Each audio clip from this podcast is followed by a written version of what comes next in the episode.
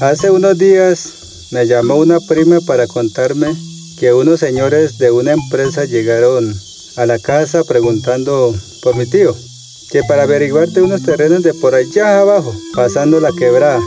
Estaba como preocupada mi prima, porque cada vez que llegan las empresas ha habido mucho conflicto.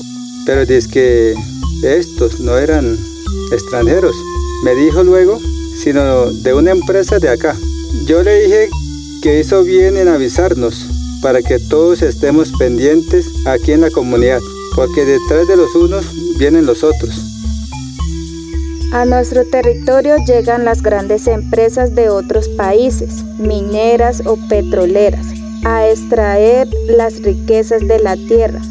Pero antes de que llegue la empresa grande, la transnacional, llegan unas más pequeñas que llaman las filiales, que son las que hacen la exploración. Esas vienen, hacen la consulta y el gobierno les da los títulos mineros. Luego llega la transnacional, compra los derechos de extracción y explota las riquezas. Entonces todo lo que acordamos con las pequeñas parece que se echa al olvido.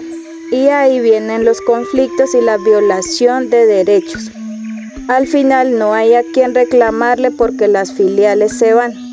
Las grandes no responden y el gobierno parece que no tuviera cómo obligarlas pero sí hay cómo. Por eso es tan importante que aprendamos qué son las empresas, cómo funcionan y cuál es su relación con nuestros derechos humanos y ambientales. Vamos tejiendo saberes desde los pueblos indígenas para defender nuestro territorio en este espacio de formación sobre empresas y derechos humanos en la Amazonía colombiana.